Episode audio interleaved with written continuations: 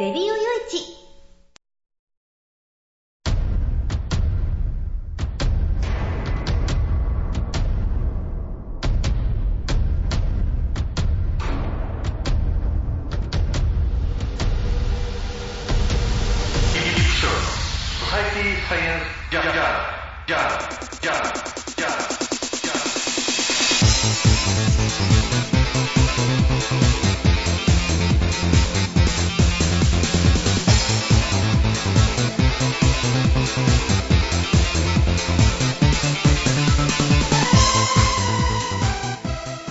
皆さん、ハローじゃ、ご機嫌いかがですか？ソサイティサイエンスジャーナル389回ということなんですけどね。まあ、寒いですね、ほんとね。うん、あのー、ね、ここんとこね、ちょっとしばらく、なんか3月の中旬並みとか、あるいは4月並みとかね、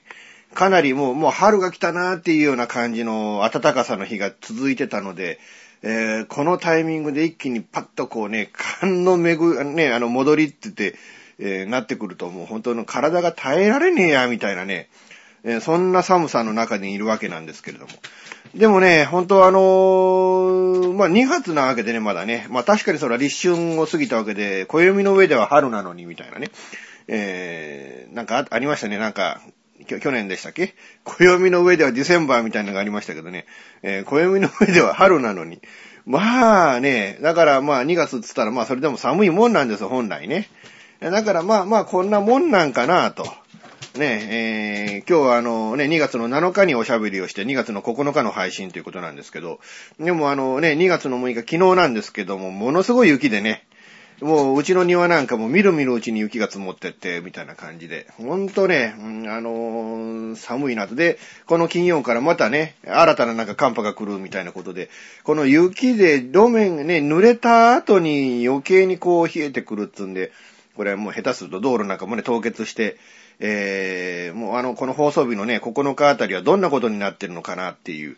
うん、正直なんかそういう怖さも感じてるわけなんですけれども。皆さんね、ほんとなんかインフルとかノロとかね、ものすごい猛威を振るってるんでね、もうこれも、もう毎回毎回くれぐれもって感じでお話ししてますけれども、くれぐれも皆さん、あの、かからないようにそういう病気にね、えー、あの、まあ、マスクしたりとか手洗いとかね、うがいとかね、そういったことでかなりその防げますので、えー、あの、皆さんね、あの、くれぐれも、ああの、そういうね、ウイルス疾患にならないようにということを申しながら、えー、今回始めたいなと思います。最後までお付き合いよろしくお願いいたします。この番組は、レディオ用一の制作により、全国の皆様にお届けいたします。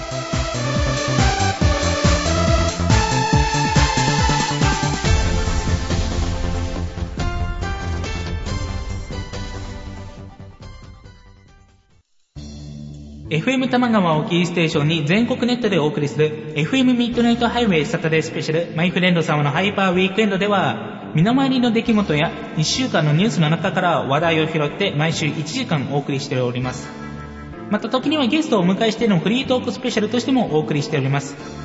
週末の情報バラエティ番組マイフレンド様のハイパーウィークエンドインターネットレディオステーションニューウィンドで毎週土曜日に配信しております。ぜひ皆さん聞いてくださいね。テレビビンゴネットアイランド。会社で役立つ面白応援グッズの紹介をはじめためになる情報ミュージシャンの生出演など映像でお届けする30分の生放送。テレビビンゴネットアイランドは毎週水曜日19時30分から20時。テレビビンゴで放送中です。スタジオジュノンからのお知らせです。あ、あのや。あ、あのさ。チョイスラジオの説明するんだけども。チョイスラジオの説明をするんですけど。毎週月曜日の23時から。毎週月曜日の23時から。スタジオジュノンのサイトでや。スタジオジュノンのサイトでね。配信してからや、みんな聞いてけろな。配信をしてますから、ぜひ聞いてくださいね。詳しくは、チョイスラジオって検索サイトでググってけらい。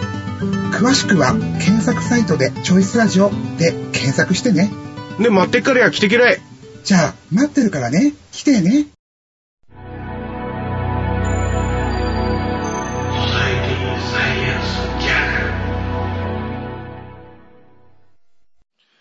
今回のね、ソサイティサイエンスジャーナルは、まあ、後半前半ね、どちらも、まあちょっと新聞の一面からお話ししていこうかなと思うわけなんですけれども、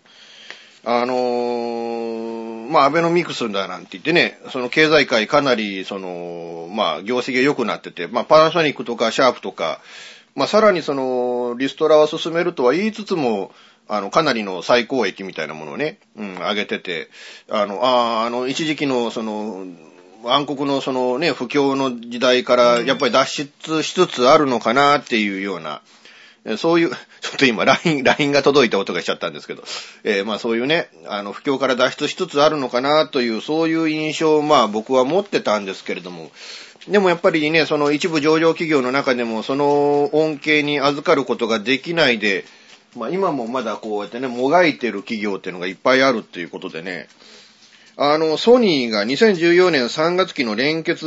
えー、純損益の予想を従来の300億円の黒字から1100億円の赤字に下方修正した。1100億円の赤字ですよ。しかも当初のあの予想で、3月期の予想では300億円の利益が出るというふうにで予想してたっていうね。で、その予想通りに、えー、まあまあ予想っていうのはね、もう本当は予想でしかないわけであってね、うん、予想の通りに物事が進むんであればみんな予想してらって話でね、えー、予想だけしてりゃいいんですから予想通りに物事が進むんであれば、その通りにならないっていうのが、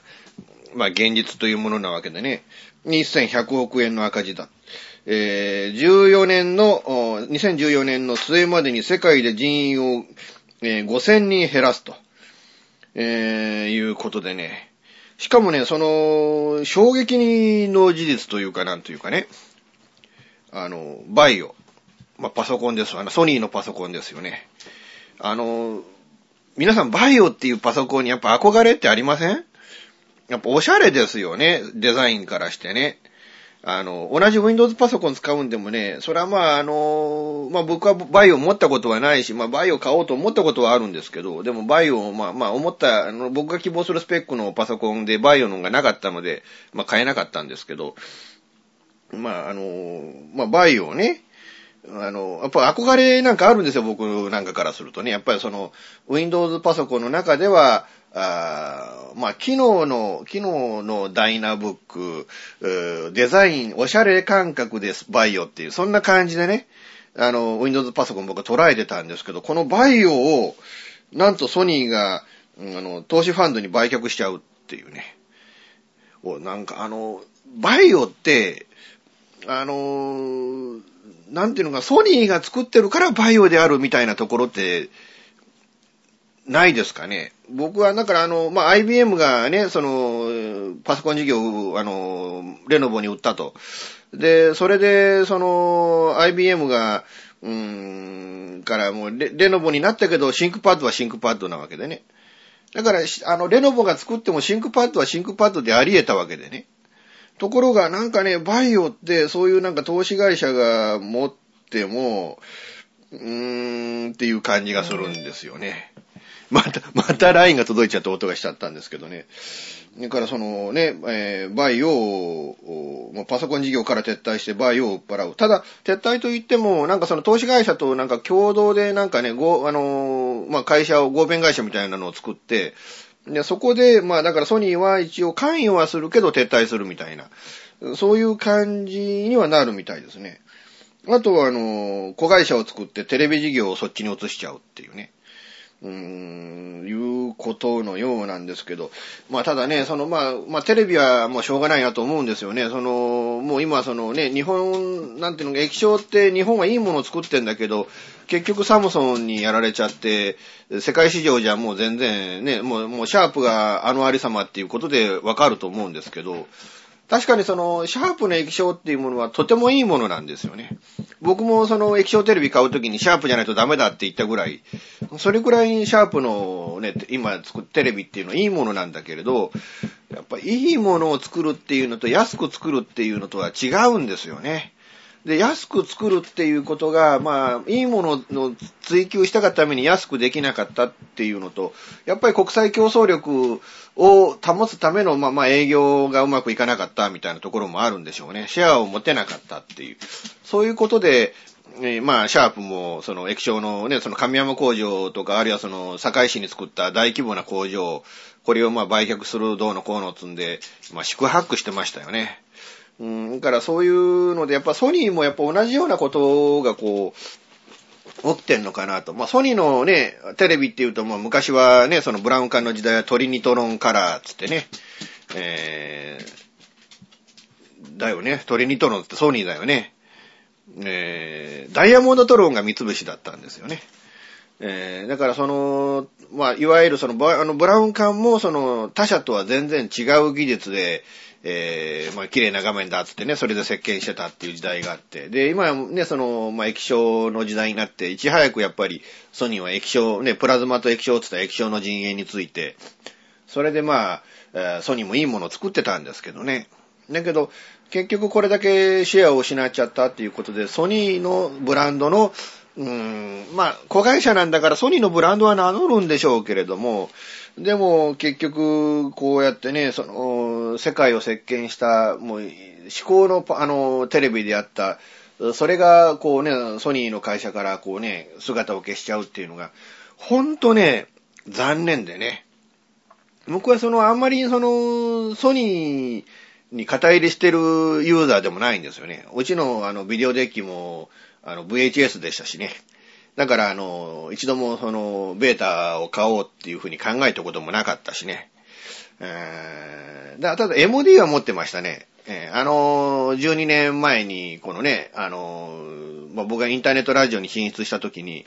最初パソコンで直に録音してたんですけど、なぜかその、録音できないみたいなね。とか、あるいはその、当時の、今じゃないんですけど、当時のソフトバンクの周波数帯で、あの、電話に着信があると、ものすごいノイズが入って、で、録音できなかったみたいなことがあったりして、それで結構ね、僕もその、録音するっていうことに宿泊してた時代があってね、それで MD を買ったりみたいなことをしてたんです。もう MD ももう去年で終わっちゃったんですよね。だからなんかね、そのソニー独自の文化っていうのが次々になくなっていってね。あとあのね、まあ、ソニー、今昔のね、あの、コニカミノルタが作ってたカメラの事業を、あの、ソニーが今買収して、ソニーがあのカメラ作ってますけど、ね、ソニーの記憶媒体っていうとメメモリスティックじゃないですか。でも今、あの、コニカミノルタのね、あの、カメラって SD カードが入るんですよね。っていうことはもうメモリースティックの時代も終わっちゃったっていうことで、ソニーはその独自企画で自分たちのところにユーザーを囲い込むっていう戦略をずっと立ててたんだけれども、もうあまりにもその市場が小さくなっちゃったがために、それもできなくなったっていうね。うんだから、ま、ここまで来たらそういうし、あの、自分たちの独自技術も守れなくなったっていう、まあ、いわばその、ソニーが VHS のビデオデッキを作り始めた時と同じような現象がここのところ起きていた。その中で、えー今回もバイオも売っ払います。で、その、テレビも分社化しますっていう。なんかソニーも来るところまで来たかなーっていうね。で、その、その、いわゆるその多くのユーザーや国民がショックに感じているこのニュースで株価が上がるってどういうことよっていうね。うーん、市場ってソニーに何、ソニーに対して何に期待してるんですかね。ソソニーがソニーらしく発展していくことをもはや市場は望んでいない。それくらいにソニーってありふれた普通の電気会社になっちゃったんですかね。えーそうそう考えると本当に寂しいなっていうね、うん、気がするわけなんですけれども。うんまあ、あの、ぶっちゃけね、うん、苦渋の選択だったっていうふうに、まあ、あの、社長も今回説明されたっていうことで、えーまあ、でしょうね、ほんとね。しかもその、えーグループの従業員、その5000人も一気に減らさなきゃいけないっていうね。まあ、あの、分社化することで、その分社した方の会社についていくテレビ事業の人たちもその5000人の中に含まれているんでしょうし、で、バイオで、まあ、ぶっ払う、ね、その、まあ、あの、新しい会社、ね、あの、作るっていう話なんで、そちらの会社にまあ移られる方々もおられるでしょうから、だから、うーん、その5000人の削減っていうのがそこに言うほどまでにね、あのー雇用的には深刻な問題にはもしかしたらならないで済むかもわからないんだけれども、でも、うん、本当、なんていうのかな、あの、あまりにも、えー、ちょっとね、ちょっと寂しいニュースだなっていうふうなことも思うわけなんですけど、えー、まあ、でもまあ国内1500人、ね、えー、日本国内のソニーの従業員の1500人に、まあ何らかの今後の人生について、えー、重要な選択を迫られるということになるっていう。それとまあこのパソコン事業を、まあ、バイオから、まあ、買った、買う企業っていうのは日本産業パートナーズという、えー、投資ファンドなわけなんですけれども。ただ、ソニーは5%ここに出資して、バイオブランドは維持をするということで、現在、あの、長野県にある生産工場の、え約300人の、えー、雇用は守られるということで、うーん、どうなんでしょうかね。うーん、あの、バイオがバイオであるためには、やっぱりそこがソニーのエナジーでなければならなかったっていう気が僕はするんですけどね。まあ、今後のね、えー、その日本産業パートナーズが、による、その、バイオね、えー、どういうパソコンがこれから出てくるのか、僕が買いたいなと思うようなパソコンが出てくるのかどうか、えー、注目していきたいなと思います。現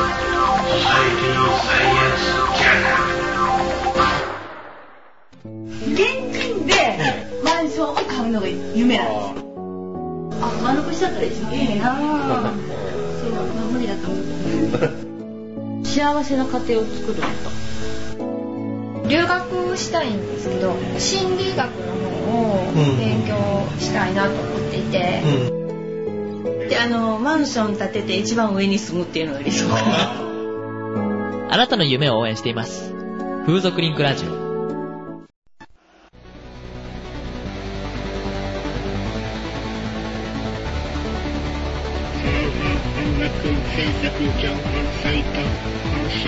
オーシャンサンドは音楽をやりたい方を支援する音楽情報サイトです音楽制作情報サイトオーシャンサウンド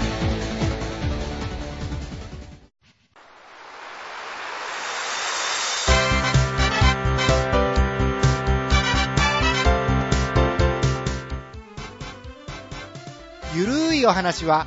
フェアリーテールが気が向いた時に更新する、その時興味があるもの、ゲームの話、自転車のお話、まあ、社会状況のお話、そういうものを題材に、えー、ゆるくゆるく語る番組です。ぜひ、皆さん、聞いてね。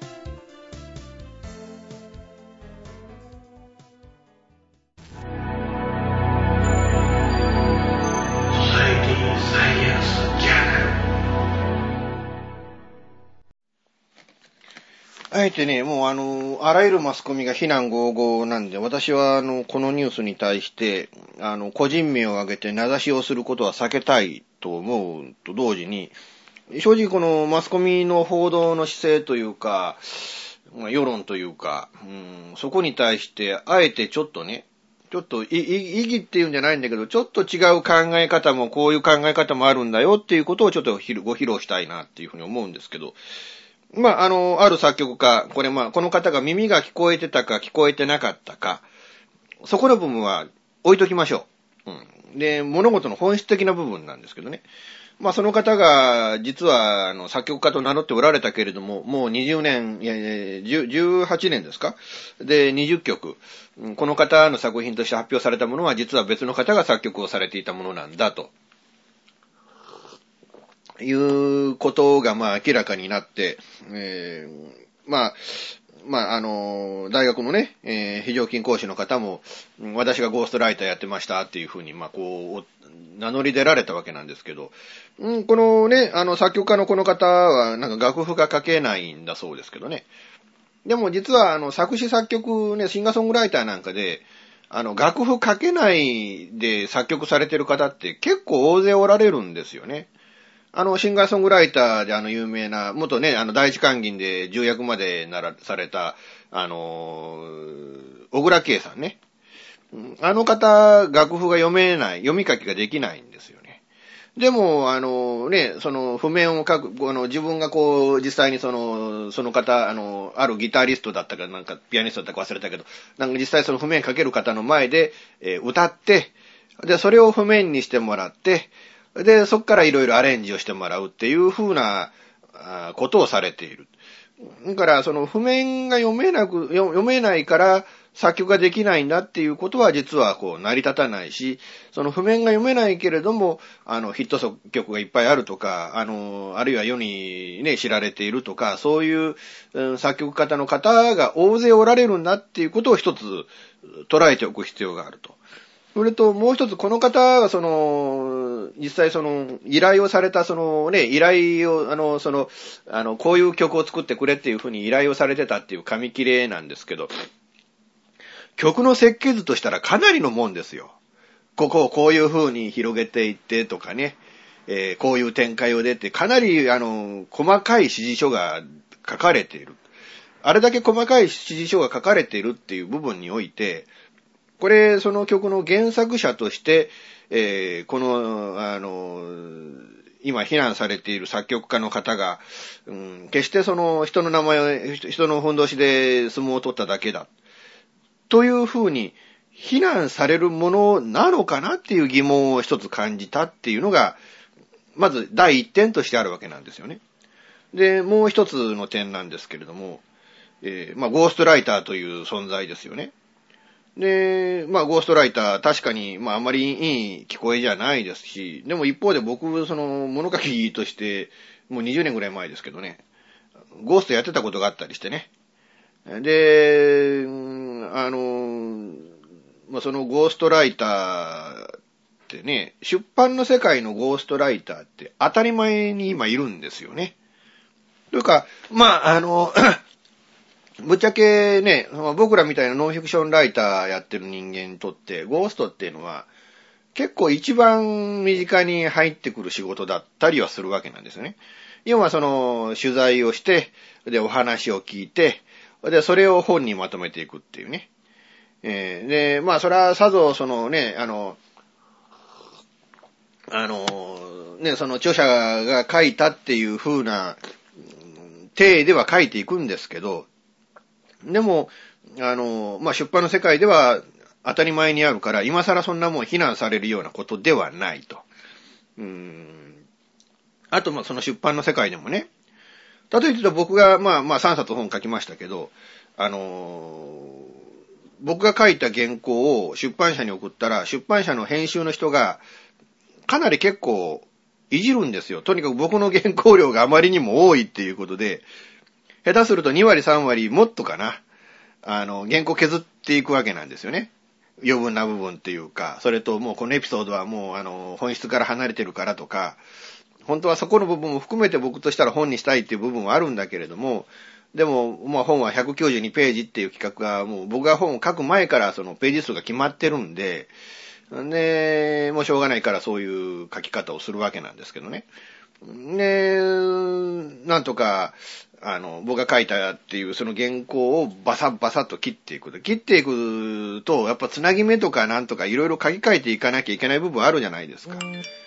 あすいません。また、またなんか来ましたけどね。だからそういう書き換えていかなきゃいけない部分ってあるでしょで、あの、場合によったら VV によっては、もうかなりその、あ、ちょっとこれ俺の表現にしてはどうのこうのっていう部分って確かにあるんですよ。まあ、まあ、リライトっていう作業がある以上は、そこの部分は避けられない部分ではあるんだけど、いや、そこの部分は、あの、ゴーストライターが書いたのかって言ったらそうじゃないですよね。一応僕が書いた原稿をもとに、あの、なるべく表現を変えないように、なるべく内、まあ内容は絶対変えちゃダメなんだけど、まあ内容を変えないように、まあそういうふうに、えー、読みやすい文章に、えー、書き換えていくっていう、そういう、まあ編集者のリライトっていう作業があって、で、それはゴーストじゃないですよって話なんですよね。だけど、まあ似たようなそういう作業っていうのがあるんですよっていう話であって、だから今回そのね、この作曲家の方が設計図みたいなものをちゃんと作っておられて、で、今回そのゴースト、私はゴーストライターでしたと名乗り出た方が、あまあその肉付けを行ったっていう部分において、これはその、要はその、出版の世界の著者と編集者の関係にかなり似てるんじゃないのっていう気が僕としてはしたんですよね。まして僕はその、まあ僕3冊の本の著者は僕ですけど、正直言って本ってものは、あの、著者と編集者の合作だって思ってるわけなんですよね。だから僕とそのサイズ社の編集の人の、まあまあ3、あの、3冊全部同じ人が担当してくれたんですけどね。だから僕とその彼との合作によって風俗嬢の本音、もっと風俗嬢の本音、風俗嬢たちのリアルって、この3冊の本が出来上がったんだと、僕はまあ思ってるわけなんですよ。っていうのがまあ一つ、まあ二つ目ですよね。で、もう一つ。あの、OEM って皆さんご存知ですか？あの、これ相手先ブランド名供給って言ってね。要は、例えて言うと、あの、あるメーカーが、A 社が、あの、市場に洗濯機を発売しようとしましたと。でも自社の洗濯機っていうのがちょっと型が古いので、で、一つ新しい型の、あの、洗濯機をまあ、本当は、あの、市場に投入したいということで、A 社は自分のところで作れないからということで、同じ、そういう洗濯機をすでに発売している B 社という同業の他社に対して、えー、注文するわけですよね。で、同業の他社は B 社で、その、作って、その A 社に頼まれた洗濯機を作るわけだけれども、その子ブランド名に自分の会社ではなくて、A 社のブランド名を書いて市場に流す。っていうのがまあ OEM なわけですよ。で、要は今回のこの構図と似てませんかって話でね。つまり、あの、自分ところのブランドで発売をする A 社がこの作曲者の方で、で、B 社が、あの、いわゆるその、ゴーストライターを名乗り出た方で、で、その発注関係、市場にばらまいていく商品の流れまさにその、今回のこの事件と同じ構図なわけですよね。で、だけど、おあの、ブランド名でね、あの、これで、その、詐欺だなんだ、いや、あの、実は、あの、こいつのか、この会社で作ってなかったんだ、えー、っていうので非難されたっていうような話、僕は聞いたことないんですけどね。かと、この間なんかリコールありましたよね。なんか東芝のなんかの製品でしたけど、東芝のあの型番はこうこうこうでっていうのと、あと無印良品のなんとかかんとかでっていうふうに。だから東芝が無印良品っていうブランドを使って、まあ、ブランドをつけて商品をまあ無印に収めて無印がその東芝の商品をあの無印の商品だっていうふうにして売ってたわけですよね。だからそういうので、でも、じゃあ無印良品は、あそういうあの、顧客をごまかしたのか騙したのかって言ったらそうじゃないでしょって話で、だからその、なんていうのかな、その、ここへ作ら、このね、彼が作ったとされるこの曲自体を評価をせずに、単にこの、事実関係がこうだったんだよっていう新たな事実が明らかになったっていうだけで、なんかサモやなんかこの、このコンビで作られた曲っていうのが、なんかひどいものであるかのような、そんな扱いを受けているっていうことにね、僕としたらあまりにも、うーん、なんかね、ちょ、ちょっとそれは違うんじゃないのっていう気がしてならないんですけどね。まあ、まあ、あの、言わんとすること、まあ、あの、わかるんですよ。確かに、えー、この、作曲者とされる方が、ちょっと、まあね、あの、いい顔したかったっていうのと話題性を作りたかったっていう部分でいろいろ動いておられた方って、その、その動き方っていうのが、うん、ちょっとあの、あまりにも、その、市民、広島の市民の方々をちょっと馬鹿にしてんじゃねえかとか、に欺いたんじゃないかっていうのは、そういうような非難が出てくるっていうのは、まあわからんじゃないんですけどね。でも、その、全国でその演奏会が中止になったりみたいなことがあるっていう、そういうことになってくると僕はちょっと違うような気がしてならないんですよね。ましてや、うん、その曲が好きな方っておられるじゃないですか。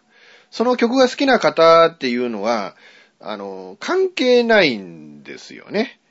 あの、この事件に対してね、誰が作ってようが、この曲が俺好きなんだよっていう方いっぱいおられると思うんですよ。で、そういう方々がこの曲を聴くっていう、うん、その機会を奪うっていうのは、僕は正直いかがなものかなっていう、そ、そんな気がするわけなんですけどね。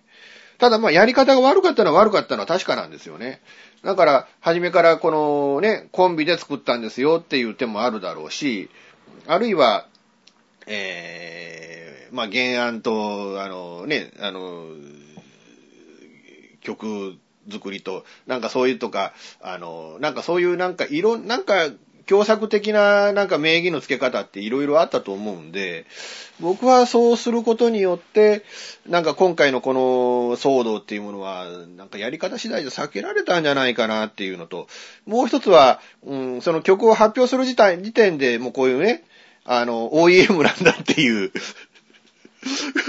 この曲は OEM なんですよっていうようなことを、なんかそうそういうようななんか方法ってなんかなかったのかなって。まあ確かに人なんでね、きかあの企業じゃないんでね。うん、だから、あその、この人に発注してこの曲作らせたんですよってなると、じゃあそしたら次からその、本当に作った人に発注するじゃねえかって話もあってね。うん、なんかこう、まあ難しい部分なんかもあるんでしょうけど、ただやっぱりなんか、なんかやり方が共作共著というふうなやり方っていうのがあったんじゃないかなっていう、えー、気はするわけなんですけどね。だからまあ僕も先ほど申しましたけど、僕の本3冊ありますけれども、うん、まあ僕が書いた本です。これは紛れもなく僕が書いた本です。あの、ゴーストに勝手に書かせた本ではありません。えー、僕があの自分でちゃんとキーボードを打って、え、それを、ま、編集者にメールを送って、で、まあ、あの、雑誌社、雑誌社の、サイズ社の方で、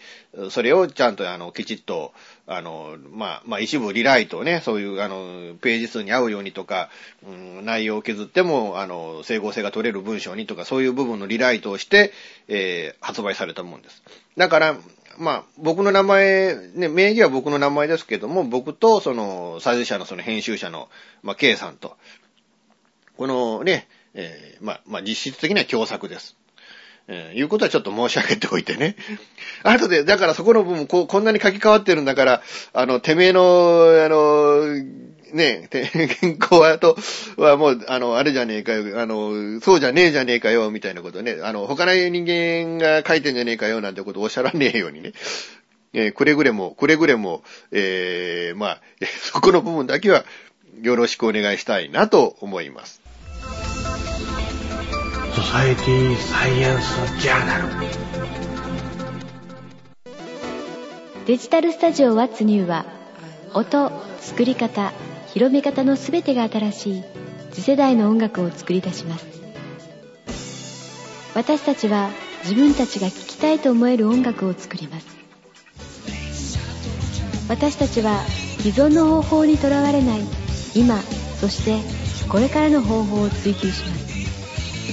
私たちは支持してくれる世界中の身近な人へ私たちの音楽を届けます。応援してください。デジタルスタジオ What's New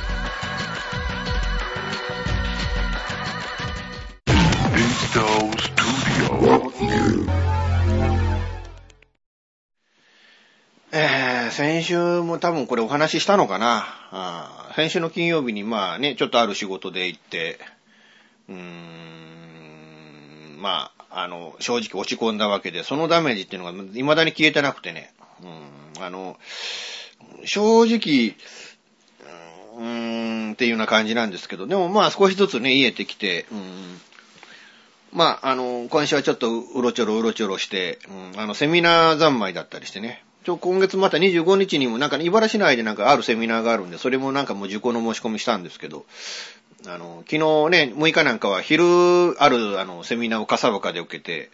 で、別のセミナーを福山で受けてっていう、なんかセミナーも座学の2段階みたいな、うん、そんな感じで一日もこうね、動いたんですけど、あのー、まあなんていうかな、うん、昨日まあそのね、夜のせあのセミナーっていうのが、あの、中島茂雄さんっていうね、あの、SEO の専門家で、えー、なおかつ iPad の専門家、iPhone、iPad の専門家で、で、なぜか鉄道ジャーナリストだっていうね。えー、そういう、で、なぜその自分が鉄道ジャーナリストと名乗れているのか、っていうね。えー、とか、いろんなその、SEO を使って自分の肩書きまで作れるんだよ、みたいな、そんなね、お話をいろいろ伺って、結構面白かったですよね。うん。あの、まあ、ブログをね、あの、まあ、あの、いろんな方の、まあ、ここのとこ、あの、セミナーでブログっていうのは大事なんだよっていうようなお話を、ま、いろいろお聞きしたりはしたんですけれども、でも本当、ブログって難しいですよね。僕らやっぱりブログイコール日記だって思ってたんですけど、いや、あの、ブログっていうのはもう日記で使っちゃダメなんだよ、みたいな。だから僕も、これからも日記はもう Facebook に移行して、ブログっていうのは、自分のブランディングに使うような感じで作っていかなきゃダメなのかなっていうのはね。うん、そんな感じでいろいろと、えー、まあ、感じて考えてるわけなんですけれども。でも本当ね、うん、あのー、やっぱりそそういうそのブログの作り方、うんぬんで、アフィリ、巨額なアフィリエイトを成功させたりだとか、あるいはブログのやり方時代で自分の肩書きまで変えちゃって、で、その肩書きを変えたことでマスコミから取材を受けるようになるとか、すごいですよね。えー、だから僕もそういうようなやり方でいろいろ今後、うん、本気で考えていかなきゃいけねえのかなっていうようなね、うん、感じがしますよね。うんえー、もうあの、本当いろいろと、あの、勉強になり、参考になりました。うん、だからまあ、その、ね、やっぱりサッカーモードのホームページも、なるべく早く立ち上げるように頑張んなきゃいけないなと思うし、あとこの番組のレディオ用一もちょっと今リニューアルを取り掛かっててね、えー、特にやっぱりその、レディオエイチの、まあ皆さんが見てくれている表の部分っていうのは、あんまりそのね、あの、その不自由、不都合ってないんですけど、実はこの管理画面の方のね、番組を登録する方の画面っていうのがもうかなりのタコでね、だからこうあの、他のね、パーソナリティ人の方々にも使いやすく、あの、ね、あの、いいように使っていただこうっていうふうに考えているので、えー、なるべく早くそのね、バック、バックヤードの方も、あの、いろいろ作り変えていきたいと思いますので、えー、皆さん、あのね、あの、あの、それによってまあちょっと表のページとかページ構成もちょっと変わるとは思うし、えー、もしかしたら、あの、ブログのね、その、いわゆる番組パーソナリティブログみたいなものも立ち上げていくことになるかもわからないので、皆さんちょっとあの、ぜひね、ちょっとあの、なるべく早くやりますんで、えー、ご期待いただければなと、えー、いうふうにも思います。いうことで、ほんと寒い日がね、もうオープニングでも話しましたけど、ほんと寒くて寒くてね、うん、なんか、体壊すんじゃないかっていう、なんかそういう怖さがあまりにも今、あるんですけど、まあ、なるべくね、その、皆さんもあの、ご無理なさらないように寒い時にやっぱりね、一枚上に羽織るとかね、オーバー着て出かけるとか、あ北海道つけるとかね、えー、あと桃引き履くとかね、そうそういうようなね、あの、防寒をきちっと取っていただいて、えーあの、元気でね、えー、皆さん過ごしていただければな、と、まあ、いうふうにも思います。